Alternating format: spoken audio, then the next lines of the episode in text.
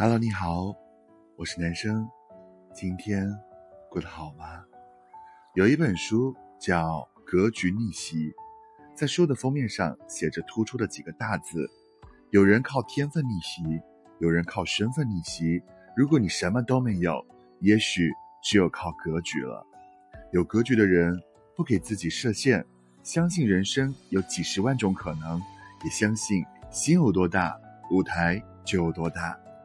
韩寒在《所有人问所有人》一书中说：“一个人年轻时候的容量比什么都重要，这决定了一个人人生的宽度，决定了你将来能够建立的格局。”三个工人在工地砌墙，有人问他们在干嘛。第一个人没好气地说：“砌墙，你没看到吗？”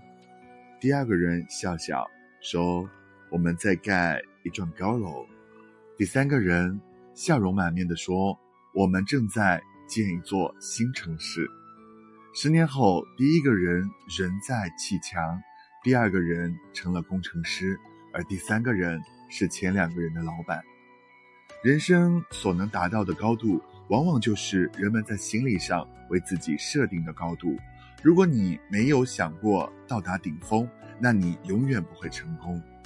一个人如果没有大格局，走一步算一步，目光只盯着眼前，终究难有所成。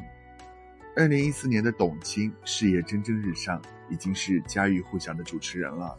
但处于事业的上升期的她，在此时却选择了急流勇退。去留学进修，进一步的开拓视野。董卿说：“暂别话筒一年，换来的却是更开阔的视野，是更别具一格的思路。有了留学的经验，会让自己的内心更加充盈，相信未来自己会以更好的姿态重回话筒的舞台。事实的确如此，在他归来后，他的舞台更大了。他亲自操刀的朗读者。”受到一致好评。一个有大格局的人，相信通过自己的努力，可以实现人生的逆袭和人生的无限种可能。